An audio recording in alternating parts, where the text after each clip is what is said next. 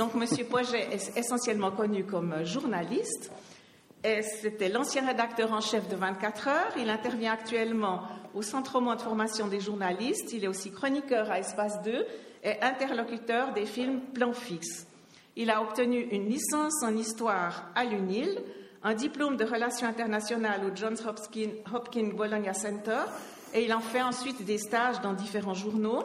Il a été entre autres rédacteur en chef de, l'Illustré et ensuite il a passé un petit moment à l'hebdo comme rédacteur en chef adjoint et finalement dirigé la rédaction de 24 heures de 1998 à 2006.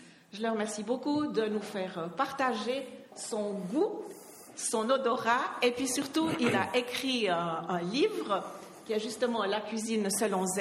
Vous pourrez trouver ce livre à la sortie auprès euh, des dames qui s'occupent de votre accueil et de la réception au prix de 30 francs avec des caricatures de Burki. Monsieur Poiget, un grand merci et nous vous laissons la parole. Merci, Madame Jumelin.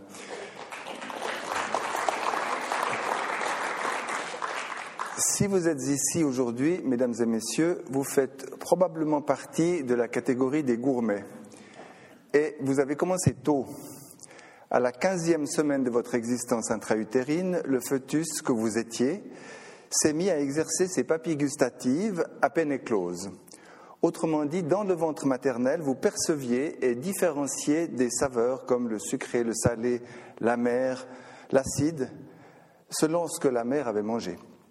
Quant au cinquième goût, le célèbre umami des Japonais, ça, je ne sais pas. Ce qu'on sait en revanche, les grands prématurés n'apprécient pas les goûts de la même façon que les bébés nés à terme.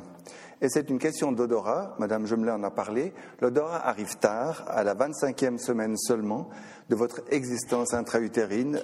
Vos neurones olfactifs commencent à peine à traduire des odeurs dans votre cerveau. Il vaut donc mieux arriver à terme pour être un fin gourmet.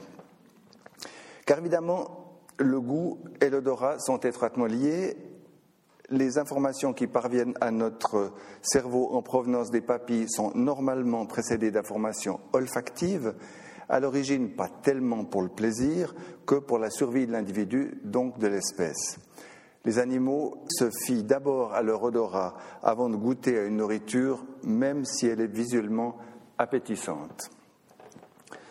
Il s'agit d'abord d'éviter les aliments toxiques.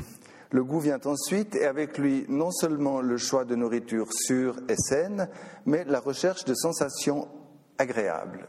Au fond, seul le meilleur est assez bon. Autant dire que le plaisir des papilles représente une part rarement négligée de l'existence. Avec le développement de la vie en société, les joies de la gastronomie ont même pris une importance tout à fait remarquable, au point que, parmi les tout premiers textes connus de l'histoire de l'humanité, les tablettes sumériennes, on trouve des recettes de cuisine. Eh oui, pas seulement le grand mythe fondateur de la cosmogonie, l'épopée de Gilgamesh, non, non. Comment brasser de la bière, comment cuire un cerf dans un bouillon gras aux légumes, par exemple? C'était il y a euh, à peu près 2700 ans. Une information qui a poussé notre héros du jour, le chef Christophe Zigert. Christophe Zigert, vous voyez ici dans ses œuvres une églade de moules je le salue, je le remercie vivement d'être aujourd'hui parmi nous. Il me rejoindra sur scène dans 30 minutes, si j'ai compté juste.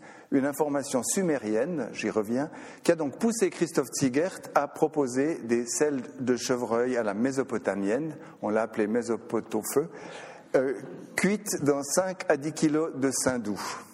Alors, est-ce que c'est une grande avance par rapport à une selle de chevreuil grand veneur? Vous pourrez lui poser la question tout à l'heure. Les méthodes culinaires, en tout cas, vous le voyez, occupent l'humanité de longue date. Comme l'écrivait Bria Savarin dans, sa célèbre Physiologie du goût, c'est un de ces livres qu'on ne lit pas mais qu'on relit, je cite, En considérant le plaisir de la table sous tous ses rapports, j'ai vu de bonheur qu'il y avait là-dessus quelque chose de mieux à faire que des livres de cuisine, et qu'il y avait beaucoup à dire sur des fonctions si essentielles, si continues, et qui influent d'une manière si directe sur la santé, sur le bonheur et même sur les affaires. Vous voyez que la hiérarchie des valeurs est santé, bonheur, affaires. Et le spirituel gourmet poursuit, ce n'est pas que pour remplir la tâche que je me suis proposée, il n'est fallu être physicien, chimiste, physiologue et même un peu érudit. Fin de citation. Toute chose que je ne suis pas, et je vais donc vous proposer une perspective très cavalière de la gastronomie, de A comme Assyrien à Z comme Zigert, de Sumer à Bugno, pour m'arrêter avec, avec notre hôte tout à l'heure sur ce qu'il disait hier et ce qu'il dit aujourd'hui des papilles grâce à une alimentation saine, du plaisir des papilles grâce à une alimentation saine. Ici, j'aimerais ouvrir une parenthèse. Ceux d'entre vous qui viennent de relire la philosophie, la physiologie du goût voudront bien m'excuser. J'ai envie de vous citer deux passages qui participent à l'éloge du gourmand. On ne dit pas encore gourmet à l'époque, et pour Bria Savarin, la gourmandise n'est pas un vilain défaut, mais un art. Méditation 11 de la gourmandise. Article 55, j'ai parcouru les dictionnaires au mot gourmandise et je n'ai point été satisfait de ce que j'y ai trouvé. Ce n'est qu'une confusion perpétuelle de la gourmandise proprement dite avec la gloutonnerie et la voracité. D'où j'ai conclu que les lexicographes, quoique très estimables d'ailleurs, ne sont pas de ces savants aimables qui embouchent avec grâce une aile de perdrix au suprême pour l'arroser le petit doigt en l'air d'un verre de vin de Lafitte ou du Clos Vougeot. Ils ont oublié, complètement oublié, le luxe romain Pardon, ils ont oublié, complètement oublié la gourmandise sociale qui réunit l'élégance athénienne, le luxe romain et la délicatesse française, qui dispose avec sagacité, fait exécuter savamment, savoure avec énergie et juge avec profondeur, qualité précieuse qui pourrait bien être une vertu et qui est du moins bien certainement la source de nos plus pures jouissances. Et quelques pages plus loin, toujours la méditation sur la gourmandise, à l'article 58, les femmes sont gourmandes et influence de la gourmandise sur le bonheur conjugal. Une suite d'observations exactes et rigoureuses a démontré qu'un régime succulent, délicat et soigné repousse longtemps et bien loin les apparences extérieures de la vieillesse. Il donne aux yeux plus de brillant, à la peau plus de fraîcheur et aux muscles plus de soutien. Et comme il est certain en physiologie que c'est la dépression des muscles qui cause les rides, ces redoutables ennemis de la beauté, il est également vrai de dire que toutes choses égales, ceux qui savent manger sont comparativement de dix ans plus jeunes que ceux à qui cette science est étrangère. Les peintres et les sculpteurs sont bien pénétrés de cette vérité car jamais ils ne représentent ceux qui font abstinence par choix ou par devoir, comme les avares et les anachorètes, sans leur donner la pâleur de la maladie, la maigreur de la misère et les rides de la décrépitude. Influence de la gourmandise sur le bonheur conjugal. Enfin, la gourmandise, quand elle est partagée, a l'influence la plus marquée sur le bonheur qu'on peut trouver dans l'union conjugale. Deux époux gourmands ont au moins une fois par jour une occasion agréable de se réunir, car même ceux qui font lit à part, et il y en a un grand nombre, mangent du moins à la même table. Ils ont un sujet de conversation toujours renaissant. Ils parlent non seulement de ce qu'ils mangent, mais encore de ce qu'ils ont mangé, de ce qu'ils mangeront, de ce qu'ils ont observé chez les autres, des plats à la mode, des inventions nouvelles, etc., etc. Et on sait que les causeries familières, chit-chat, sont pleines de charme. La musique a sans doute aussi des attraits bien puissants pour ceux qui l'aiment, mais il faut s'y mettre, c'est une besogne. D'ailleurs, on est quelquefois enrhumé, la musique est égarée, les instruments sont discords, on a la migraine, il y a du chômage. Au contraire, un besoin partagé appelle les époux à table, le même penchant les y retient, ils ont naturellement l'un pour l'autre ces petits égards qui annoncent l'envie d'obliger et la manière dont se passent les repas entrent pour beaucoup dans le bonheur de la vie. Les gourmands, le gourmand dont Bria Savarin fait l'éloge malicieux n'est donc, et de loin, pas qu'une langue pourvue de papilles. Pour savourer pleinement son plaisir, il s'appuie sur d'autres sens, sur tous les sens. D'abord sur la vue, les artistes antiques, grecs et romains de la gastronomie ont beaucoup joué sur les apparences, la présentation, voire la mise en scène. Le festin chez Trimalcion a pour pièce de résistance le Porcus Troianus, un porc dont le corps contient des victuailles. Souvenez-vous des autres banquets de Pétrone avec des nymphètes et des éphèbes nus sortant des pâtés géants, entre autres exploits qu'on ose à peine nommer culinaires. Un feuilletoniste de la fin du XIXe siècle écrivait J'ai toujours pensé qu'Apicius était un goinfre plutôt qu'un gourmand. La gourmandise est de date moderne, les anciens ne savaient qu'engloutir, nous autres, nous savons déguster. Quel gastronome que ces Romains qui dînaient couchés et se faisaient vomir pour faire un trou. Le sorbet remplacé par un vomitif. Voilez-vous la face, ombre de Bria Savarin et de Grimaud de la Reynière. Fin de citation. L'odorat, on l'a vu, précède le goût.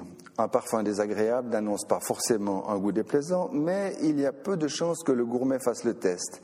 Par exemple, beaucoup de gens ne peuvent pas se résoudre à goûter un plat de tripes à cause de l'odeur et de l'idée, alors que le goût est bien différent. Le toucher aussi est essentiel au plaisir de bouche. La consistance, la texture, le moelleux ou le croquant, tout cela contribue au plaisir qu'on appelle gustatif. On n'a pas parlé de l'ouïe, on n'est pas censé mâcher la bouche ouverte et faire entendre le craquement du croquant et le lapement du coulant, mais il serait, bien que Michel Onfray ait une petite euh, théorie là-dessus, on en parlera tout à l'heure, il sera peut-être question aussi des plaisirs auditifs avec Christophe Zigert au chapitre de l'accueil. Bria Savarin cite encore un sixième sens essentiel à notre existence. Il l'appelle, j'ouvre les guillemets, le génésique ou amour physique, qui entraîne les sexes l'un vers l'autre et dont le but est la reproduction de l'espèce. Il est étonnant que presque jusqu'à Buffon, un sens si important ait été méconnu et soit resté confondu ou plutôt annexé au toucher.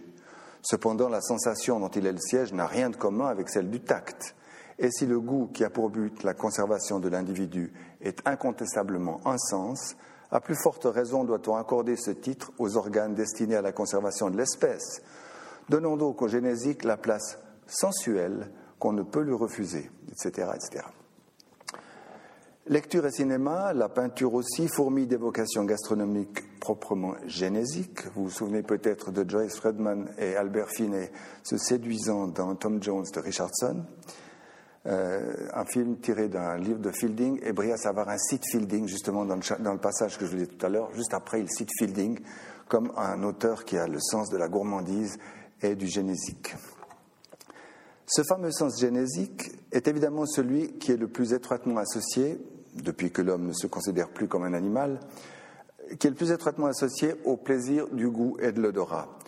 Aux origines de la cuisine, c'est le nez qui prime, beaucoup d'épices, de vapeurs chargées de senteurs lourdes. Il s'agit par exemple de masquer l'odeur de la venaison un peu avariée, d'écraser son goût sous des condiments puissants, du vin et du sucre. Voyez par exemple le livre de recettes de Maître Chicard, intitulé Du fait de cuisine, écrit en 1420 et publié en 2008 chez Actes Sud. Maître Chicard, cuisinier du duc de Savoie Amédée VIII, utilise à profusion le galanga. Vous savez, ce tubercule dont Coop Magazine nous faisait l'éloge la semaine dernière comme si c'était une grande nouveauté. Eh bien, euh, Maître Chicard, il y a 600 ans, hache le galanga à tour de bras, lui ajoute gingembre, cannelle, girofle, muscade, massis, poivre, graines de paradis, vin et vinaigre dans la même recette de chair de dauphin. On, aromatise le vin, tout pour le nez, et ça continuera longtemps. Au XVIIe siècle, la Varenne cuit son mouton à la daube avec beaucoup d'herbes, des agrumes, des fleurs, des clous de girofle à la pelle. Au XVIIIe, la chapelle cuisine au safran, au curry, au piment, aux épices des Indes. Vous voyez que l'évolution est encore relativement minime depuis l'époque du célèbre Taïwan. Voici sa recette de la tarte aux pommes datée de 1486, donc peu après Maître Chicard le Savoyard. Tartre de pommes. Dépecées par pièces et mises figues et raisins bien nettoyés et mis parmi les pommes et figues et tout mêlé ensemble et il soit mis de l'oignon frit au beurre ou à l'huile et du vin et la part de pommes broyées et destampée de vin et soit assemblées les autres pommes broyées, mises avec le surplus et du safran dedans, un peu de menus épices, cinnamon, gingembre blanc, anis et piguriac, qui en aura. Et soit faites de grandes abaisses de pâte et toutes les mistions mises ensemble, fort broyées à la main sur le pâté bien épais de pommes et d'autres mistions, et après soit mis le couvercle dessus et bien couvert et doré de safran et mis au four et faire cuire. Voyez ici un mélange de goût puissant qui aujourd'hui paraîtrait fort exotique, à noter l'aspect visuel. Si tout est mélangé à l'intérieur de cette croustade, le couvercle de pâte safranée est là pour lui donner une belle apparence. Car à des degrés divers, mais à toutes les époques, la vue joue vraiment un rôle gastronomique important. J'ai cité les Romains décadents, mais au Moyen Âge, la mise en scène du repas est primordiale. Vous voyez ici un banquet français du XVe siècle, donc dans le temps de, de Chicard et de Taïwan. Le seigneur en majesté est servi dans un décor mobile. Les suzerains se déplaçaient constamment chez leurs vassaux et on mettait la table là où on se trouvait.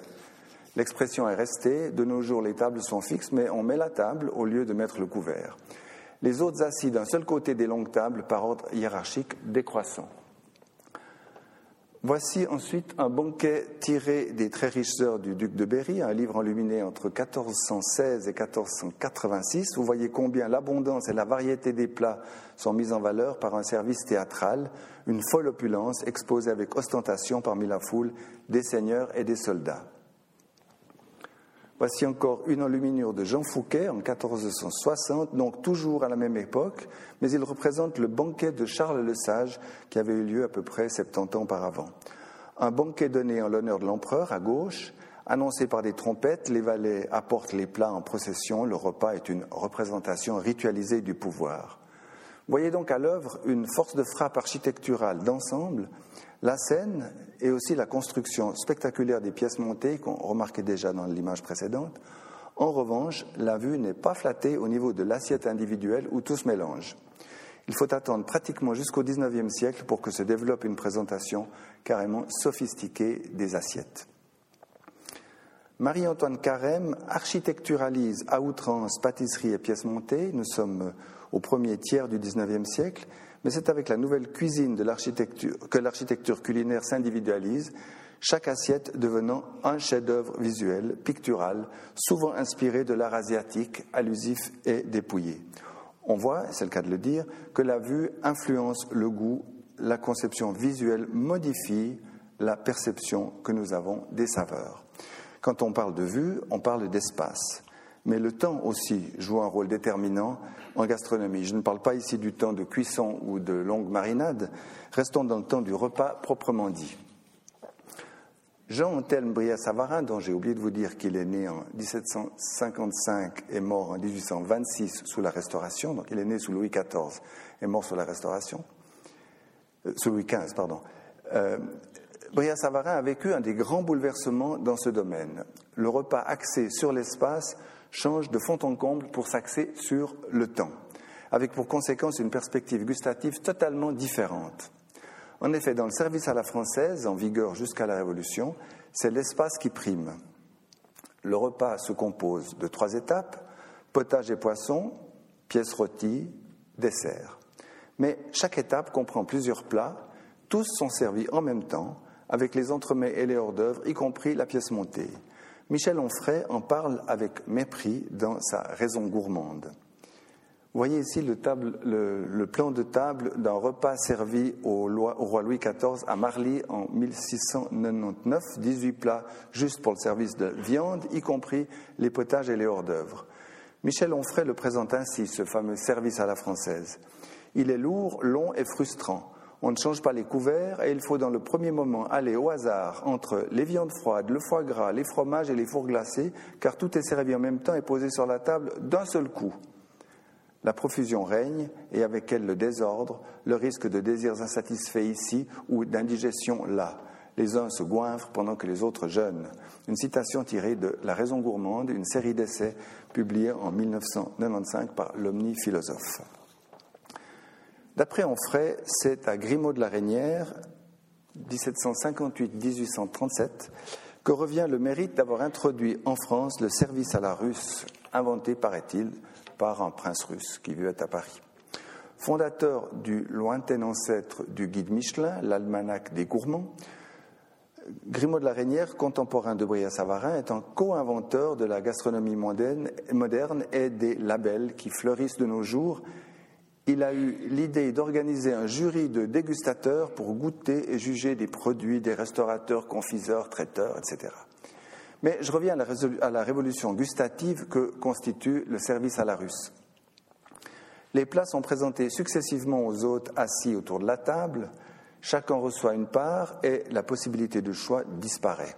Cette succession de plats servis sur place entraîne évidemment des contraintes, un maître d'hôtel, des serveurs, un majordome qui orchestre tout ce repas.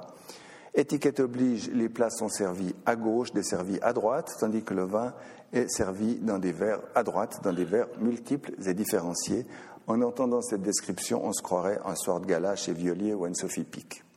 Rien n'a changé. Encore une citation de Michel Onfray qui décortique la signification du service à la russe. Il s'agit dorénavant de pratiquer la succession des plats les uns après les autres, jamais simultanément, avant ou après tel ou tel autre, et le tout dans un mouvement circulaire autour de la table. Le temps triomphe sur l'espace. Cette illustration allemande du service à la russe fait d'ailleurs penser à une horloge. Or, la chronologie, comme le souligne Michel Onfray, je le cite, la chronologie permet une révolution dans le goût car on peut vouloir des effets particuliers en rapport avec la succession. La bouche n'est pas dans le même état lorsqu'elle goûte le salé, le sucré, l'amer, l'acide. Elle se modifie suivant qu'elle aura goûté les saveurs d'un sauterne ou la fraîcheur d'un sancerre, la puissance d'un pommard ou la délicatesse d'un margot. Elle est une après les huîtres, autre après le chocolat. Le service à la russe permet d'organiser l'ensemble du repas autour de la progression des saveurs. Il autorise la gastronomie quand le service à la française se trouvait limité à la nourriture, en lointain écho des pratiques médiévales qu'on appelle le service en confusion. Les combattants du goût de cette époque défendent cette avancée civilisationnelle décisive avec des accents et des affirmations qui semblent avoir été empruntés 150 ans plus tard par les inventeurs de la nouvelle cuisine. Comme j'aimerais que nous ayons du temps pour parler avec Christophe Zigert, Michel, je vous épargne la, description euh, de la cuisine bourgeoise que Michel Onfray caractérise comme la cuisine de l'œil, ce qui ne fait pas l'unanimité. Sommairement dit, c'est la grande cuisine française d'Escoffier. Vous le voyez ici avec euh, le président du Conseil, Édouard Herriot, toute une époque. Euh, attention, la gastronomie active maintient en forme le cuisinier, c'est le petit, mince, à gauche. Cette cuisine bourgeoise rassurante, traditionnelle et trop riche, cette cuisine a été popularisée et standardisée avec la montée de la classe moyenne. Je vous épargne rapidement l'industrialisation de la production alimentaire et l'essor de la restauration pseudo-gastronomique à coups de surgelés, sous vide et micro-ondes. Cette démocratisation de recettes recherchées et de saveurs rares s'est révélée à la fois bénéfique et catastrophique pour les papilles. Elle s'est accompagnée d'une puissante réaction proprement gastronomique sous le nom de nouvelle cuisine.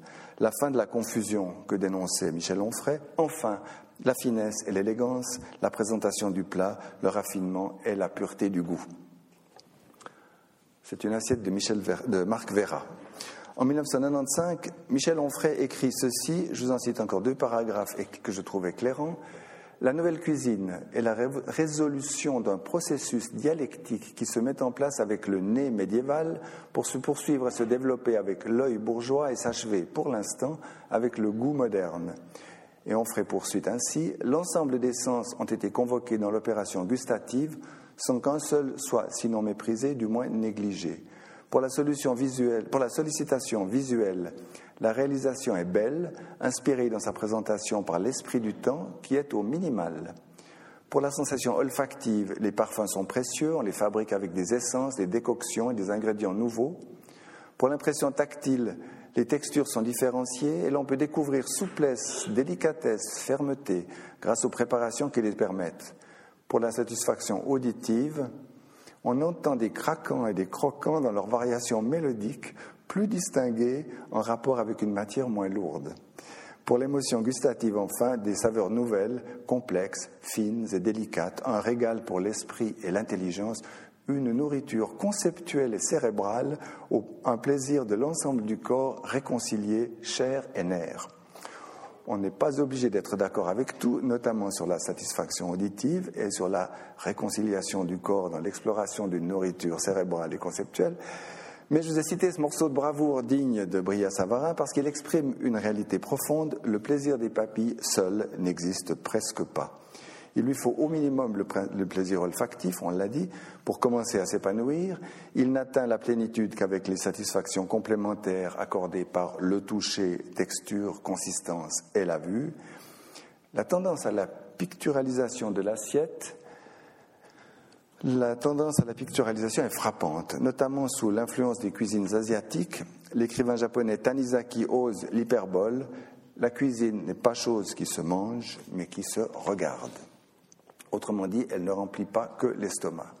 Le plaisir des papilles n'atteint la perfection que si tous les sens sont comblés simultanément par l'expérience totale du repas. Par conséquent, il manque encore quelque chose dans notre énumération, quelque chose que Michel Onfray ne mentionne pas dans ce chapitre. La perfection n'est atteinte que si les relations humaines et le cadre sont au diapason, c'est-à-dire si l'ensemble de nos perceptions atteignent une harmonie unique, que ce soit chez Anne-Sophie Pic, chez Violier ou à la Pinte de l'Alpage, l'exigence est la même, la cohérence de tous les éléments sources de plaisir, y compris l'impalpable vibration humaine de l'accueil. Et quand vous aurez entendu Christophe Tigert, vous saurez pourquoi j'insiste sur ce point. Nous y reviendrons certainement avec lui. À ce stade, on voit que le plaisir des papilles, phénomène physico-chimique explicable par la composition chimique des aliments et la mécanique de nos neurones, synapses et neurotransmetteurs, on voit que ce fameux plaisir dépend encore de bien d'autres facteurs. Le plaisir des papilles est ce que les Italiens appellent cosa mentale, une création de notre cerveau à partir de stimuli extérieurs si variés, si nombreux, si différents de nature qu'ils échappent à notre raison raisonnante. On peut bien cartographier les circuits du plaisir dans notre cerveau et à partir de papilles et des récepteurs olfactifs, on peut bien mesurer la quantité de dopamine libérée par cette perception. Il faut bien constater, comme l'écrit Gilles Fumet dans un livre au titre intrigant, Les radis d'Ouzbékistan, il faut bien constater que le goût se construit non seulement dans le réseau de nos cellules, mais aussi, aussi dans un autre réseau, celui de la famille, celui des amis et des relations. C'est pourquoi le goût est une anguille, écrit Gilles Fumet. Il est sur nos papilles, il est dans les superlatifs et les déceptions, il est surtout dans nos têtes, mais nul ne l'attrape pour de bon. Il est aussi le plaisir du goût dans ce que nous croyons. Pour qu'un habitué des moules frites se convertisse à la méthode Kousmine, ça se produit naturellement tous les jours, il faut que ses convictions prennent le dessus sur ses habitudes gustatives. Des mets délicats qui procurent l'extase aux uns sont tout simplement détestables, voire révoltants pour d'autres. On pourrait faire plein de variations sur ce thème. Par exemple, beaucoup de gens croient, beaucoup de gens croient que plus ou moins consciemment que nous sommes ce que nous mangeons. Ça explique une partie de l'actuelle vague vegan. Le véganisme, cette philosophie de l'existence humaine sans aucune exploitation de l'animal, sous quelque forme que ce soit, si ce courant de pensée euh, et de gastronomie vous intéresse, regardez ce que publient les éditions de l'âge d'homme depuis qu'Andonia Dimitrievitch a succédé à son père. Cette jeune femme moderne qui soigne son look euh, gothique est une fervente adepte du véganisme pour des raisons philosophiques et vous n'aurez que l'embarras du choix pour vous informer sur cette philosophie des papilles. Mais à l'opposé, croire que nous sommes ce que nous mangeons conduit à l'extinction d'animaux aux vertus aphrodisiaques, par exemple. En Russie, il n'y a pas si longtemps, on mangeait la cervelle de l'ours pour être aussi fort que lui, et aujourd'hui, chez nous, on boit de l'eau obtenue à partir de glaciers parce qu'on pense qu'elle nous purifie mieux que celle de source ou celle du lac. Chaque peuple a ses aliments répugnants, même s'ils sont nourrissants et sains selon l'analyse scientifique. Et les répugnants des uns sont les exquis des autres et vice-versa. Chez nous, les mangeurs d'escargots et de cuisses de grenouilles sont mal vus par une partie de la population, mais ils sont tolérés et bien plus nombreux. Ils sont tolérés bien plus nombreux que les mangeurs de chats, de chiens, de serpents, de rats ou d'insectes. Toutes créatures du bon Dieu qui sont ici ou là sur la planète considérées comme de somptueuses délicatesses. Peut-être que dans un avenir proche, cette image plus familière sera aussi choquante pour nos petits-enfants que l'est pour nous la photo précédente. On en conclut que nos papilles sont peut-être très performantes et dans tous les cas indépendante et neutre, si j'ose leur appliquer cette formule chère à Christophe Blocher, ce qui n'empêche pas que les saveurs qu'elles transmettent au cerveau sont interprétées en fonction de critères autres, extérieurs à la réalité subjective. Donc, au contraire de Bria Savarin, attendez, on va passer à une image un peu plus consensuelle. Elle est sensuelle mais un peu pixelisée. On va voir si la suivante est plus nette. Donc, au contraire de Bria Savarin, qui était certain, à la suite de Condillac, que toutes nos connaissances découlent de nos sensations, eh bien, au contraire, on voit avec Claude Lévi-Strauss que La cuisine d'une société, c'est une citation, la cuisine d'une société est un langage dans lequel elle traduit inconsciemment sa structure. À moins, ajoute-t-il, qu'elle ne se résigne, la société, toujours inconsciemment, à y dévoiler ses contradictions. On voit donc que les perceptions pures transmises par nos papilles ne sont pas les maîtresses de nos cerveaux, nous les ressentons en fonction de notre culture, avec toutes ces contradictions, comme le souligne Lévi-Strauss. Une parenthèse, il semble bien que dans son livre Le cru et le cuit, il ait raté la troisième catégorie, tout aussi importante, le fermenté. Si le chapitre vous intéresse, lisez Ni, ni cru ni cuit, ni cru ni cuit, de Marie-Christine Frédéric aux éditions Alma. C'est une exploration des aliments fermentés à travers l'histoire et le monde. Mais revenons aux contradictions que constate Lévi-Strauss dans nos conventions culinaires, car au chapitre des contradictions, notre époque fait très fort. Le pur plaisir des papilles oblitère dans beaucoup de cerveaux des connaissances pourtant bien établies. Au nom des papilles ou des valeurs éthiques, la bataille fait rage entre gens de goût qui ne veulent pas faire de concessions. Bon, pour continuer, l'œil en repos, encore une image plus agréable et d'ailleurs végétarienne, car on sait depuis longtemps qu'il est possible d'allier santé et plaisir des papilles. Christophe Tigert cite volontiers un précurseur assez lointain de la doctoresse Kousmine, de Betty Bossy et des ligues de santé. Ce docteur en médecine s'appelait Jordan Lecointe et il signait en 1790 un bel ouvrage en trois volumes. Le cuisinier royal ou cuisine de santé, ou moyens faciles et économiques de préparer toutes nos productions alimentaires de la manière la plus délicate et la plus solitaire, d'après les nouvelles découvertes de la cuisine française et italienne. Ouvrage destiné à l'instruction des gens de l'art, à l'amusement des amateurs et particulièrement à la conservation de la santé. On trouve dans ces volumes des conseils précis, oubliés des chefs français pendant tout le XIXe siècle, pour varier les aliments, apprêter beaucoup de légumes, éviter les excès de graisse, etc.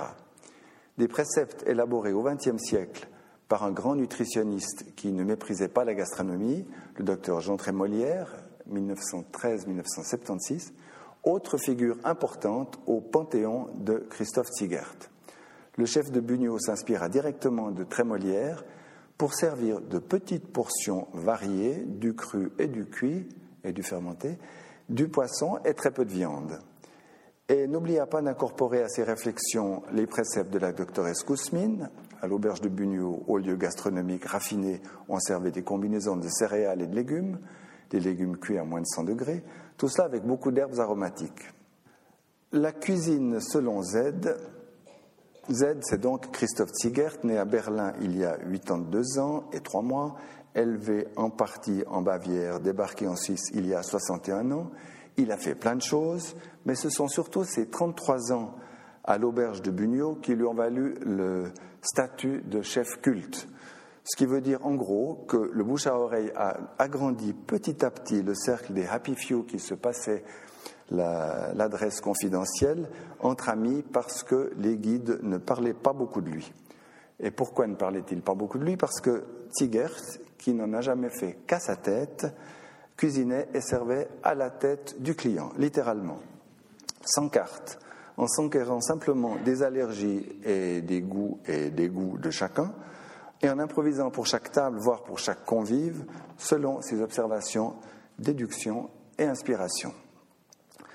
C'est à cause de lui que je suis ici aujourd'hui. J'ai fait la connaissance de Christophe Tigert il y a 15 ans et il m'a raconté tant d'histoires que j'ai commis l'erreur de lui dire qu'il fallait les écrire. Il m'a pris au mot, je l'ai pris en otage, 15 jours dans un mât en Provence, 15 jours d'interrogatoire avec enregistreur et de travaux pratiques avec bloc-notes, travaux pratiques en cuisine et en écumant les restaurants de la région. Il m'a presque tout dit et même comment on calcule le prix des plats. C'était il y a 11 ans. J'ai relu le mois dernier le livre que j'ai tiré des 30 ou 40 heures d'entretien et franchement, j'ai été déçu en bien. J'ai félicité Christophe, c'est plein d'histoires intéressantes. Pas seulement sur ce qui se passe dans un restaurant, pas comme les autres, mais surtout sur la manière dont un chef non conformiste envisage le plaisir des papilles et les moyens d'en procurer le plus possible à ses clients sans les ruiner. Christophe, viens me rejoindre, s'il te plaît. Merci beaucoup.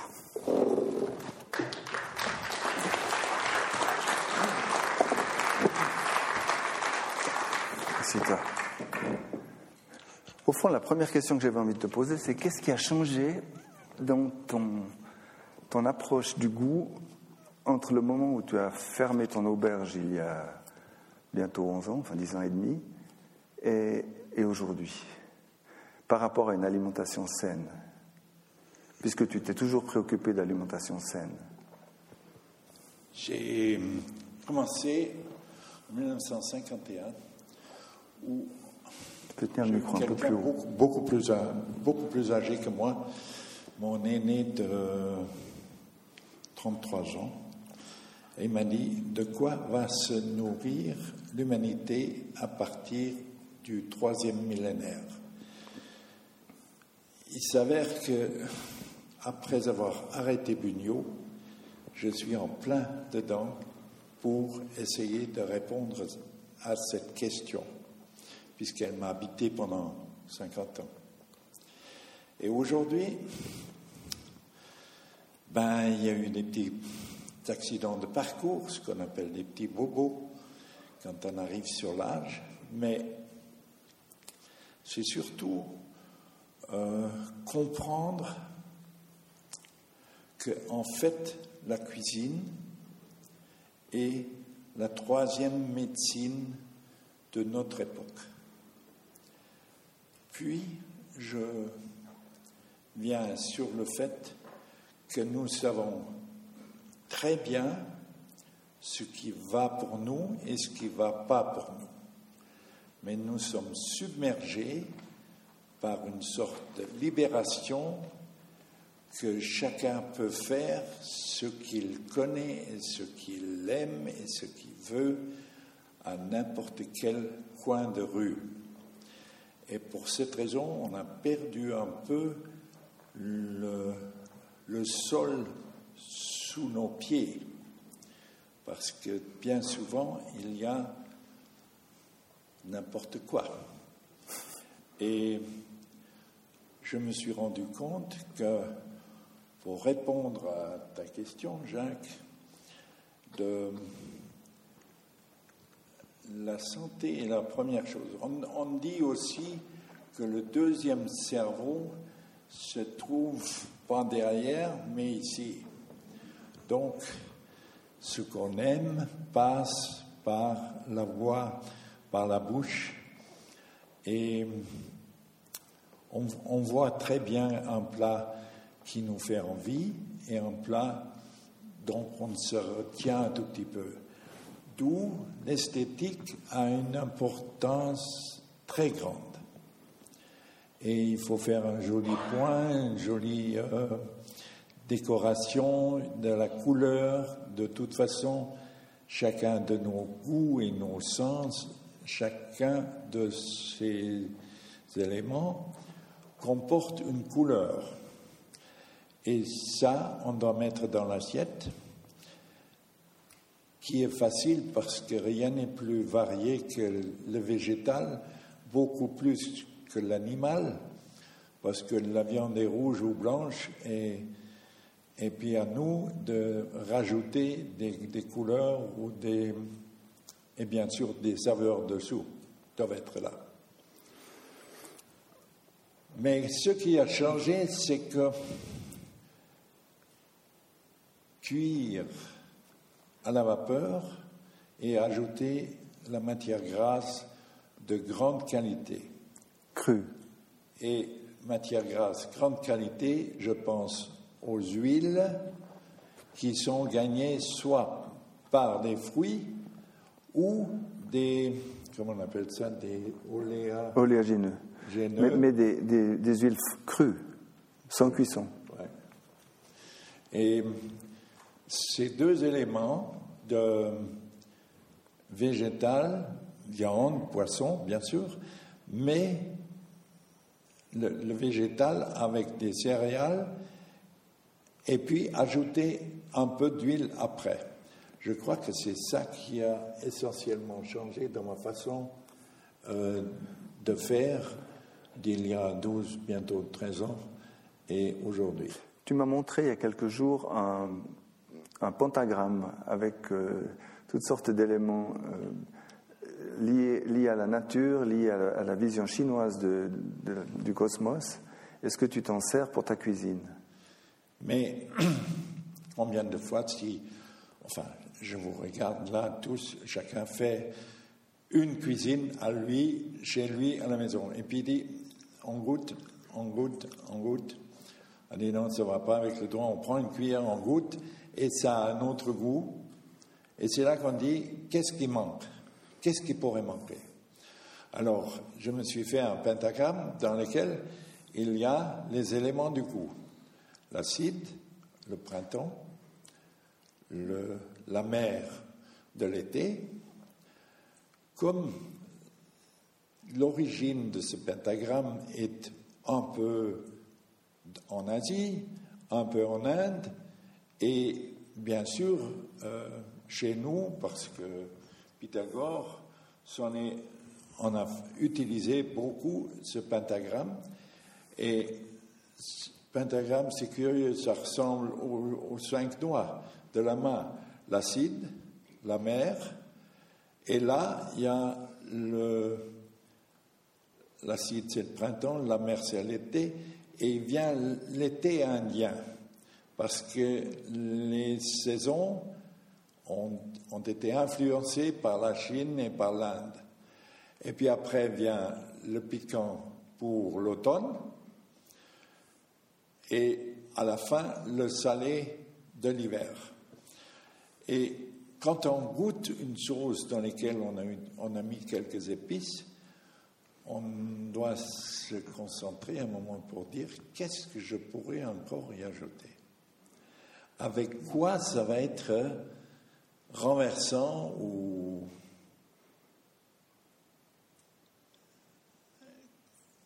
croire un, petit, petit miracle qui fait que quelque chose de tout à fait banal pourrait prendre un goût différent puisqu'on est à la banalité, on prend les tomates et on prépare une sauce aux tomates et vous savez tous qu'il faut mettre la petite prise de sucre.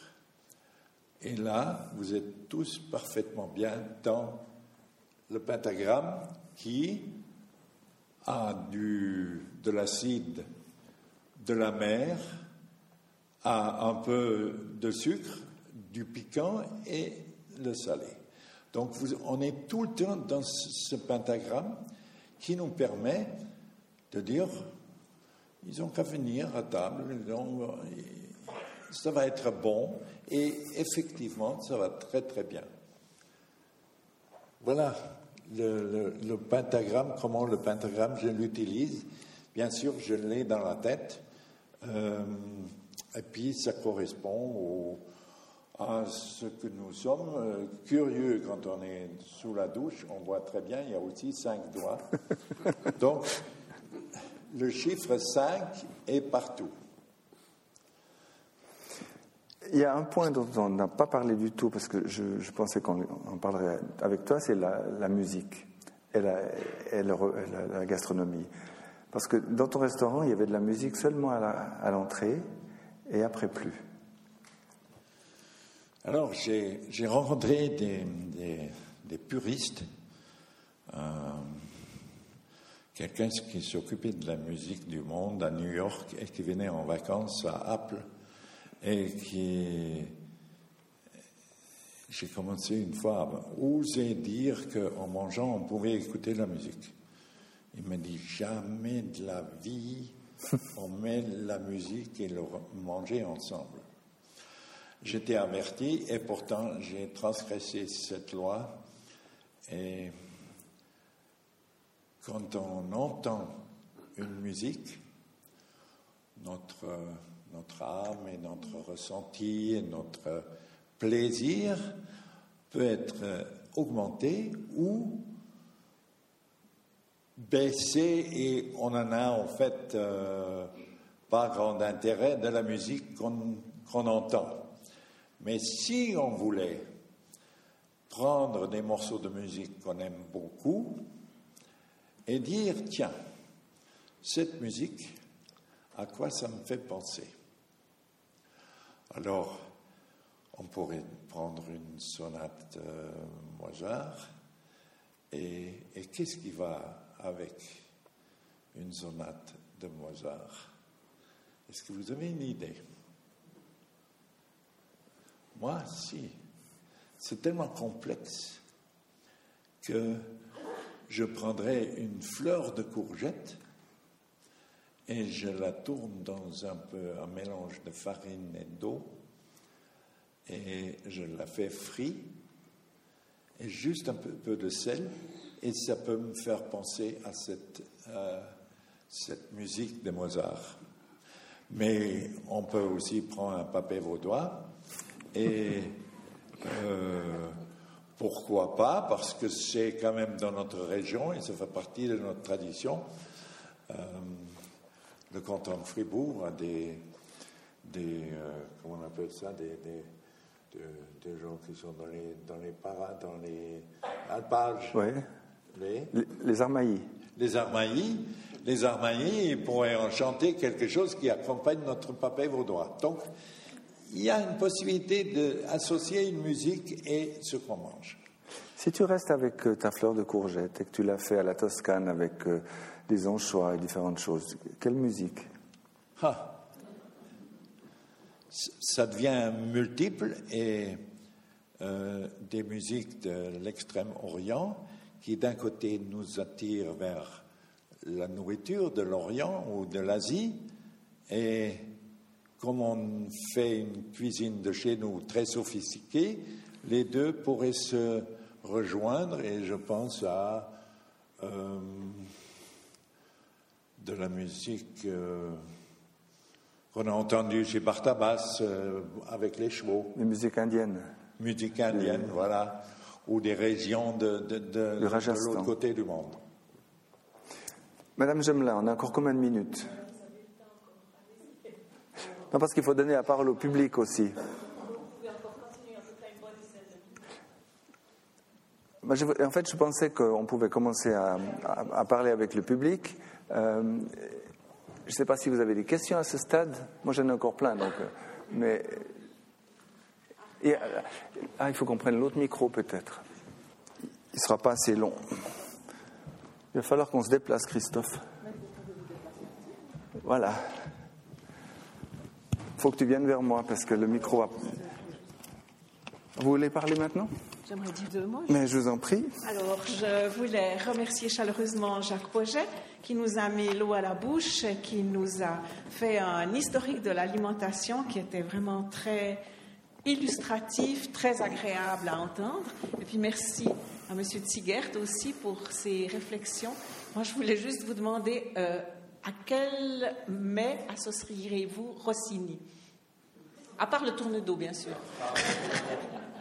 L'opéra est un, rassemblement de beaucoup de voix et euh, c'était cette fameuse époque, euh, début du 19e, c'est qu'on on dédiait des grands plats à des artistes donc la relation était déjà là à ce moment-là, et j'ai jamais compris pourquoi le tournée de Rossini s'appelait tournée de Rossini, parce que ça, c'est contre ce que j'ai toujours pensé. Mais quand vous me demandez aujourd'hui pour dire qu'est-ce que je mettrais comme musique, comme, euh, comme plat, je ferais des, pour Rossini, je ferais des raviolis avec des tomates, des raviolis faits maison, avec euh, la spécificité que la pâte est fine. J'ai toujours voulu prendre le contre-pied de toute l'Italie qui m'ont dit à la foire de Milan, mais ne mettez pas trop de farce dedans parce que ça coûte cher. Et j'ai dit, il faut inverser la tendance et il faut mettre beaucoup dedans et la pâte très fine. Alors, Rossini, je mettrais ces raviolis avec un tout petit peu de parmesan, voire quelques copeaux de parmesan, des brunoises de poivrons épluchés et des tomates qui ont, sont gardées dans les feuilles de basilic et ça ensemble, ça, je crois que ça, ça irait bien pour Rossini. Alors, vous avez la recette pour le repas, peut-être de demain, le temps de vous préparer les ingrédients. Maintenant, euh, Madame va circuler et puis vous allez pouvoir poser vos questions, peut-être en précisant à qui vous souhaitez vous adresser, soit à Monsieur Tsigert, soit à Monsieur Poget. Euh, Monsieur Poget, vous avez parlé de l'importance de l'ensemble de ce qui entoure un repas, y compris le cadre et les amis qu'on rencontre. Et vous avez parlé aussi de la, de la concordance, en fait, qui mérite d'y avoir euh, entre ces différents éléments. Qu'est-ce que vous pensez de l'évolution à laquelle on assiste ces dernières années avec l'arrivée de restaurants gastronomiques euh, dans des petits hameaux d'alpage où on peut même euh, plus obtenir une galette de rechti, mais où on trouve des gambas et des crevettes géantes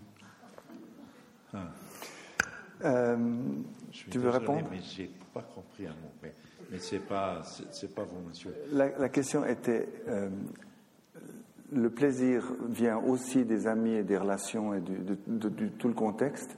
Et qu'en est-il des, des, des auberges d'alpage gastronomiques où on mange des gambas et des, des crevettes géantes et je ne sais plus quoi d'autre, mais enfin des, des maîtres sophistiqués sur les alpages. Donc une cuisine euh, hors sol. Je, je, je, vois bien à quoi vous faites allusion, c'est-à-dire euh, Edith Baumann. Oui, oui, oui. Bon, Baumann a- Proba- probablement pas. Non? Parce qu'Edith Baumann, elle avait quand même beaucoup de produits qu'elle allait cueillir dans la, dans la région. Oui. Euh, C'était une cuisine très particulière avec beaucoup de fleurs et de, et de plantes. Oui. Euh, C'était un genre particulier. Mais il y a des, des auberges d'alpage qui sont devenues des petits gastros euh, hors sol, enfin un peu disséminés. Moi, je ne suis pas choqué par ça. Tant Si. qu'il reste des vrais pains d'alpage où on peut manger encore les, la planchette sans problème. Personnellement, ça ne me choque pas. Mais écoutez, je- maintenant j'ai bien compris le sens et je pourrais en être d'accord dans une partie. Euh, vous savez, même si on a, on a j'ai fait ce que j'ai fait pendant 33 ans, j'ai quand même eu un client qui nous étions un peu débordés et on a fait ce qu'on a pu. Et puis vers la fin, j'arrive vers la table et le monsieur il me dit cette phrase euh, il fallait arriver au, plat de- au, au dessert pour être surpris. C'est une belle paire de claques, euh, sans, sans compter les détails, mais ça m'a éclairé dans le sens, et c'est par ça que j'aimerais vous répondre, c'est que, que ce soit au niveau de la mer, en dessous de la mer, dans les bateaux, dans la montagne et soit en l'air, dans les avions, partout on aimerait faire plaisir à quelqu'un. Et ce plaisir qu'on aimerait faire à, quand on fait ça professionnellement, alors bien sûr on a un bistrot avec euh, 12 ou 240 places et ça demande bien sûr une, correction dans, la réflexion pour que ce soit correct, soit chez les 12 ou chez les 240. Mais d'abord, quand on fait quelque chose, on est dans un cadre familial et on veut faire plaisir à sa famille, à ces êtres chers qui sont autour de nous. De nous. Et puis, le- les, produits, la multitude des produits nous permettent justement aujourd'hui de mettre une demi-tomate chérie, de mettre une tranche de radis rouge, soit allongé ou rond, ou on peut le tailler et puis mettre un peu de sel. Et je me rappelle pour euh, le, pour un repas important, on a fait une entaille dans un radis, on a mis un tout petit peu de beurre dedans et on, les a gardés au frigo pour qu'ils soient bien fermes et on l'a porté. Puis les gens, ils ont dit, mais on est où ici?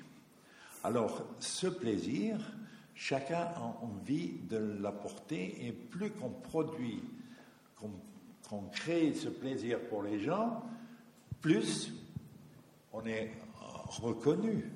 Alors, qu'il fasse ça à la montagne, si, c'est bon, si c'est sympa, et si c'est servi avec le sourire, pourquoi pas Voilà.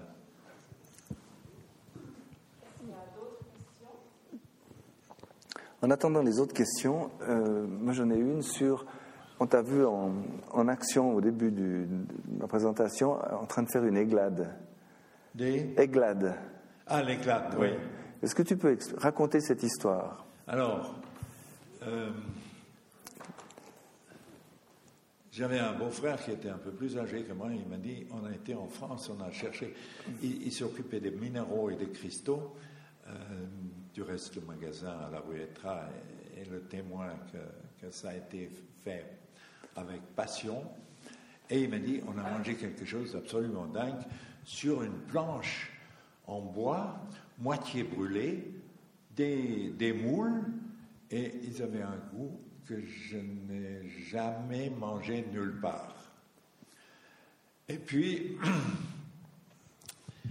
un jour, j'ai rencontré des personnes lors d'un voyage, et il m'a dit, mais il faut venir chez nous, il quand, on rentre du voyage, vous, faites une fois un, saut à Niort. Et à Niort, dans les, dans les deux Sèvres, euh, il nous a reçus et il nous a fait une éclade de moule, c'est-à-dire on prend un tout petit peu de, un caillou et on arrange les moules avec la jointure en haut euh, en, cercle parce que. Donc on les met sur la pointe. Non, non. Non. On a la moule, elle a euh, un côté arrondi et là il y a le muscle qui tient toute la moule ensemble. Ça vous semble clair? Et ce muscle, ce muscle, il faut le brûler. Alors, c'est pour ça, on prend la moule avec le muscle où il y a mon pouce, on le prend comme ça et on les aligne les unes à côté des autres avec le muscle en haut. Là-dessus, on prend des aiguilles de pain maritime qui, eux, ont la particularité que quand il les brûle, il ne laisse pas de cendres. Et en faisant, il n'y a plus rien. Et là, quand, comment voir que c'est cuit? C'est quand on a mis une couche comme ça haute de, de 30 cm et ça flambe magnifiquement bien. Et tout d'un coup, on voit qu'entre les moules, ça commence à couler un peu. Un bon signe, la moule on a brûlé le muscle et la moule s'ouvre et on peut aller et manger la moule qui est juste, qui est dit en fait pour casser le muscle et c'est une moule magnifique. Voilà. Et c'est ça qu'on appelle une éclate de moule. Alors il nous a expliqué ça, que c'était chez lui, et on est allé à Niort. Ça a coûté un voyage très cher parce que j'ai coulé une bielle, j'ai dû réparer. Alors pour apprendre les moules, une éclate de moule, ça nous a coûté 1500 francs. Voilà. Mais as fait, tu l'as fait ensuite à Bugnot. Et j'ai fait à Bugnot, bien sûr. Et les amis, vous allez au bord de la mer, ramenez-moi un sac à poubelle avec les, les, aiguilles. L'aiguille de, de, maritime. Toujours pas de questions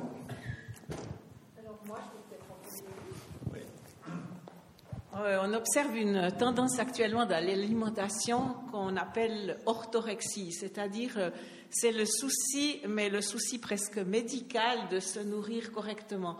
Et j'aimerais avoir votre avis à ce sujet aux deux. Euh, pour moi, ça me paraît tuer le plaisir de manger. Si à chaque bouchée, on se dit est-ce que, est que ça va nous faire du bien, etc.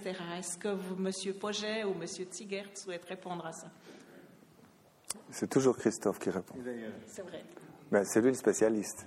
Mais vous êtes aussi un gastronome. Alors, euh, bien sûr, je me suis appuyé sur la, docteure Kousmine, et qui, je sais qu'elle a fabriqué une casserole où on est sûr de rester en dessous de 100 degrés pour la cuisson parce que, comme vous parlez de cette peur de bien se nourrir, à quand, où est le piège, qu'est-ce que j'ai fait faux, pourquoi j'ai mal au ventre, etc.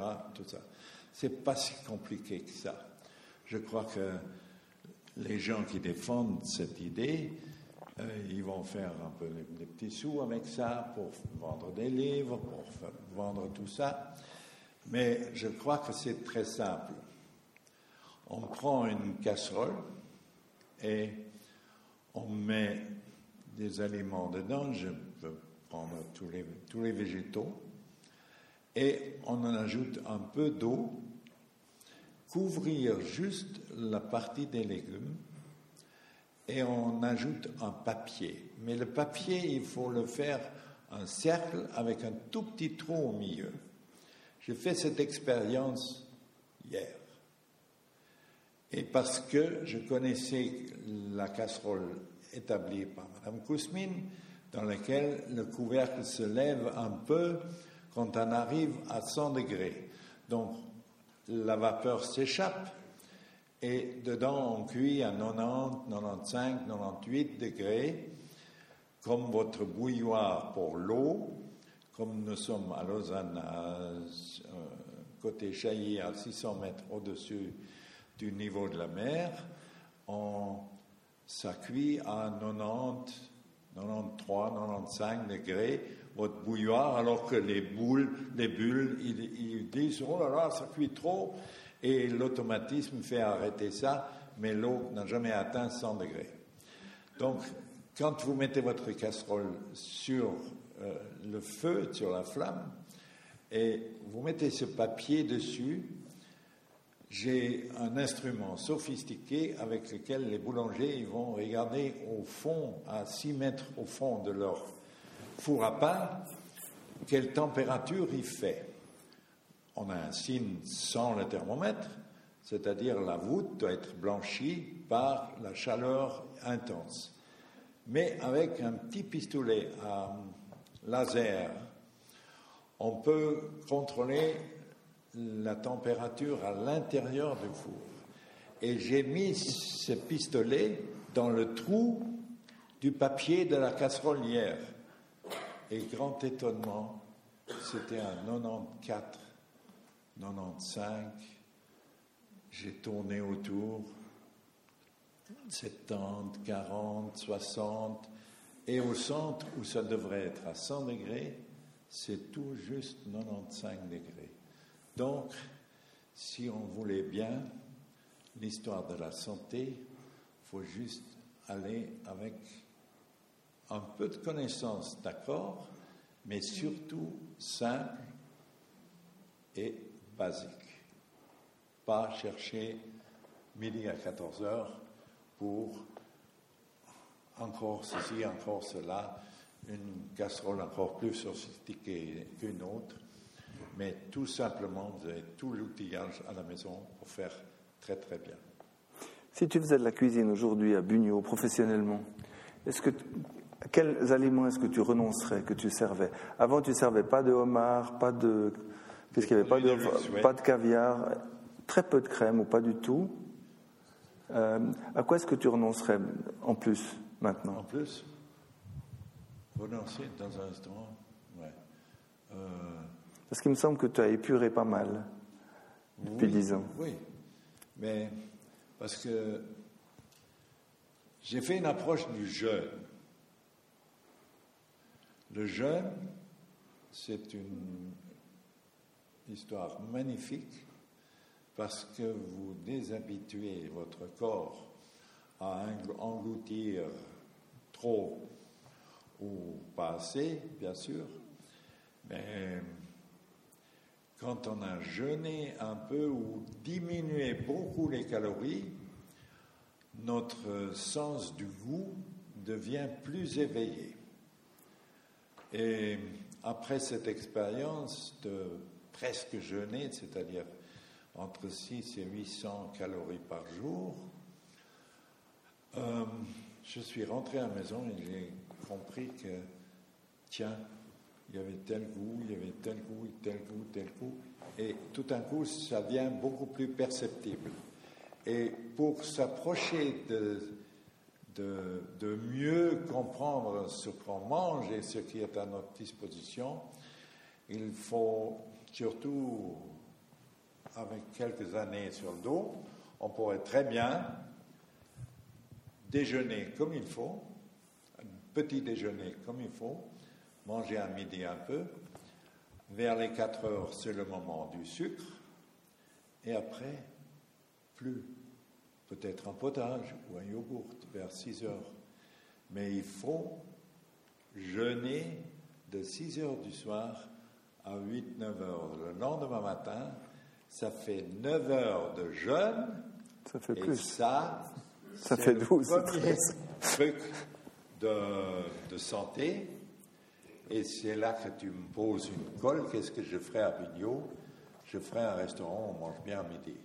Et je ferme le soir. voilà. S'il n'y a pas d'autres questions, on va. Ouais. Oui, madame.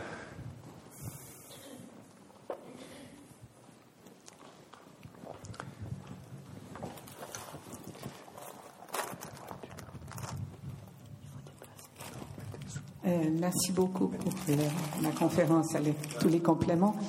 Euh, je m'intéresse au, développement du, goût chez les enfants.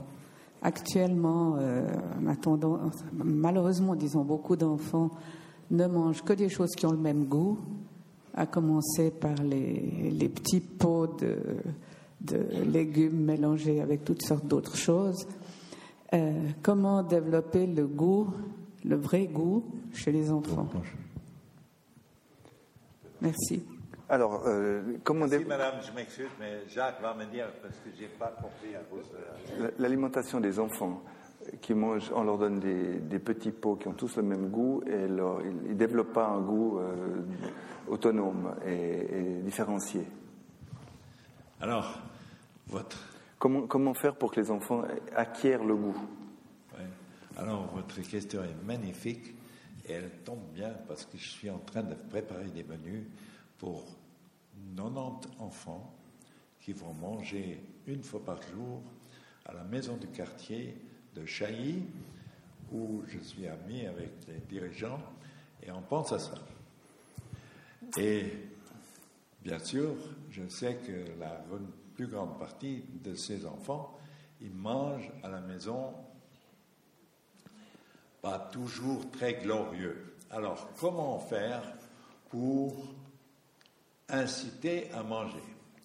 Alors, les Asiatiques, ils ont compris ça depuis très longtemps. Ils coupent des légumes très petits, en julienne ou en brunoise, et ils le cuisent peu, afin qu'il reste le côté croquant, un peu de croquant sous la dent. Et ça, c'est une cuisine magnifique, rapide au plus haut degré, parce que c'est une minute, deux minutes dans, un wok, puisqu'on parle de l'Asie, et on mélange ça juste un tout petit peu, on prend un peu d'eau. Vous voyez, avec ça, on prend suffisamment d'eau pour asperger le wok et avec ça, on crée un tout petit peu de vapeur qui va cuire ça. Et si vous emballez ça dans une feuille de brique et vous le plongez dans la friture, les enfants adorent ça. Garantie sur facture, parce qu'ils mangent des légumes qu'ils n'auraient jamais touchés sans ça. En plus de ça, c'est quelque chose de frit. Et ces deux éléments font les enfants vont commencer à manger des légumes comme vous et moi. Voilà. Voilà comme ça à quoi je pense en faisant le menu pour ce qu'on va faire pour les enfants du 4 au 20 25 juillet. Voilà.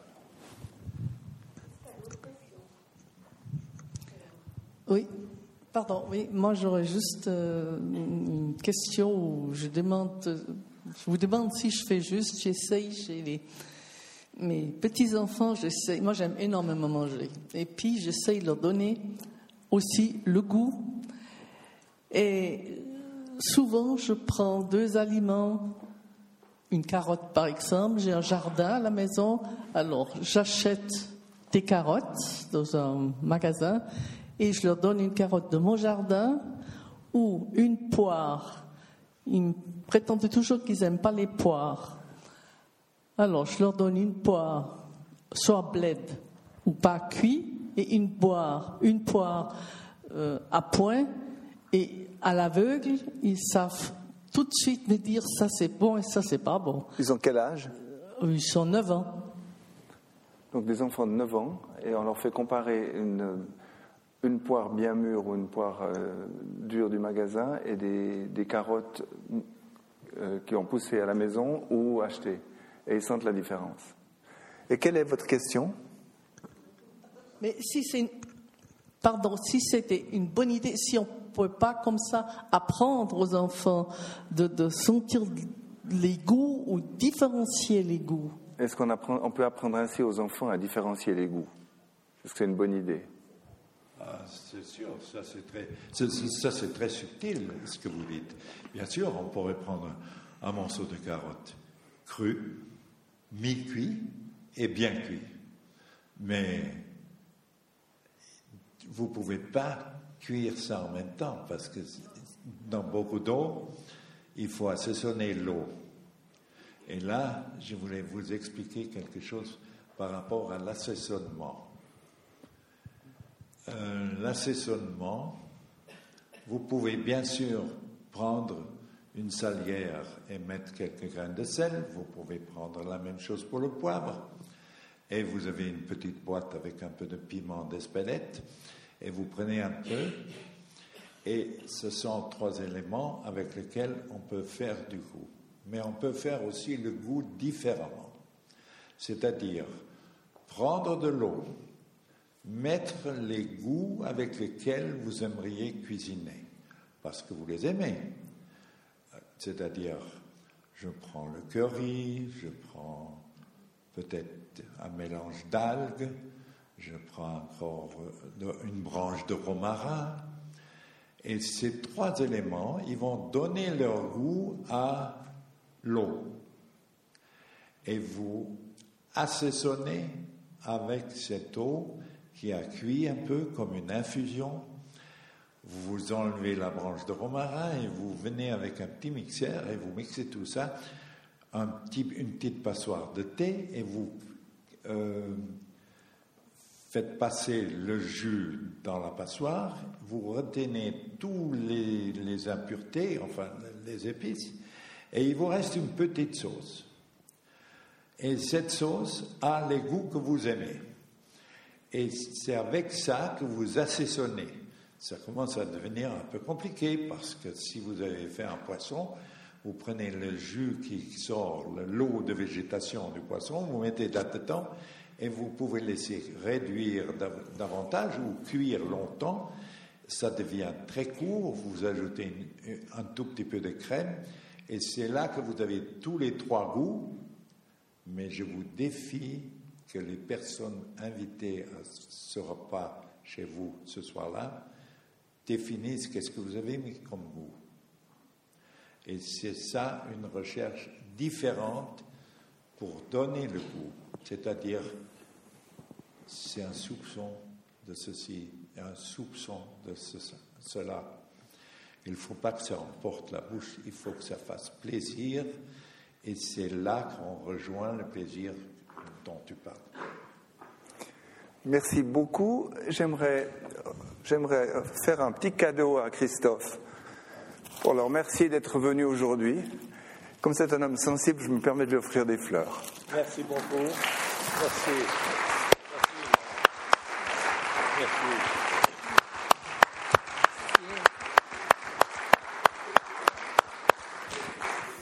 Je tiens encore à remercier euh, Monsieur Poget pour son aimable érudition, Monsieur Tsigert pour tous ses bons conseils. J'espère que vous les appliquerez euh, dès que vous serez de retour à la maison. Et avant de vous annoncer les prochaines conférences, j'aimerais quand même euh, conclure sur une note assez humoristique. Je viens de lire que j'ai pris à la bibliothèque un bouquin de Desproges qui s'appelle Encore des nouilles. C'est une revue prestigieuse française qui était un peu en perte de vitesse et qui a décidé de faire appel à Pierre Desproges pour faire une petite chronique gastronomique une fois par mois. Bon, ils ont été quelquefois relativement surpris. Alors, la recette, c'est comment cuire des carottes si vous n'avez ni casserole, ni eau, ni instrument de cuisson. Vous prenez neuf belles grandes carottes. Vous les alignez sur la table les unes à côté des autres. Vous les pelez, vous les ralignez les unes à côté des autres. Vous en enlevez une et les carottes sont cuites. Bien, c'est du déproche pur sucre, hein. je ne suis pas l'inventrice. Alors, je vous annonce, la prochaine conférence, c'est lundi prochain, le 16. On passe à l'art. Cette fois, le marché suisse de l'art au XXe siècle, il y présente un succès. C'est Sébastien Gay, qui est professeur d'histoire contemporaine à l'UNIL, qui viendra nous entretenir de ce sujet. Et vous vous êtes posé peut-être la question pourquoi on n'a pas de conférence sur la musique dans la série Plaisir d'essence C'est parce qu'on a trouvé que ça faisait peut-être un peu beaucoup de faire cinq conférences, mais votre attente ne sera sans doute pas déçue si vous venez le lundi 23 mars où M. Pierre Michaud, musicologue, nous parlera de Richard Strauss, moderne ou dernier romantique. Je vous souhaite un excellent appétit pour ce soir, un bon retour chez vous, et puis au plaisir de vous rencontrer dans une semaine ou dans deux semaines. Merci.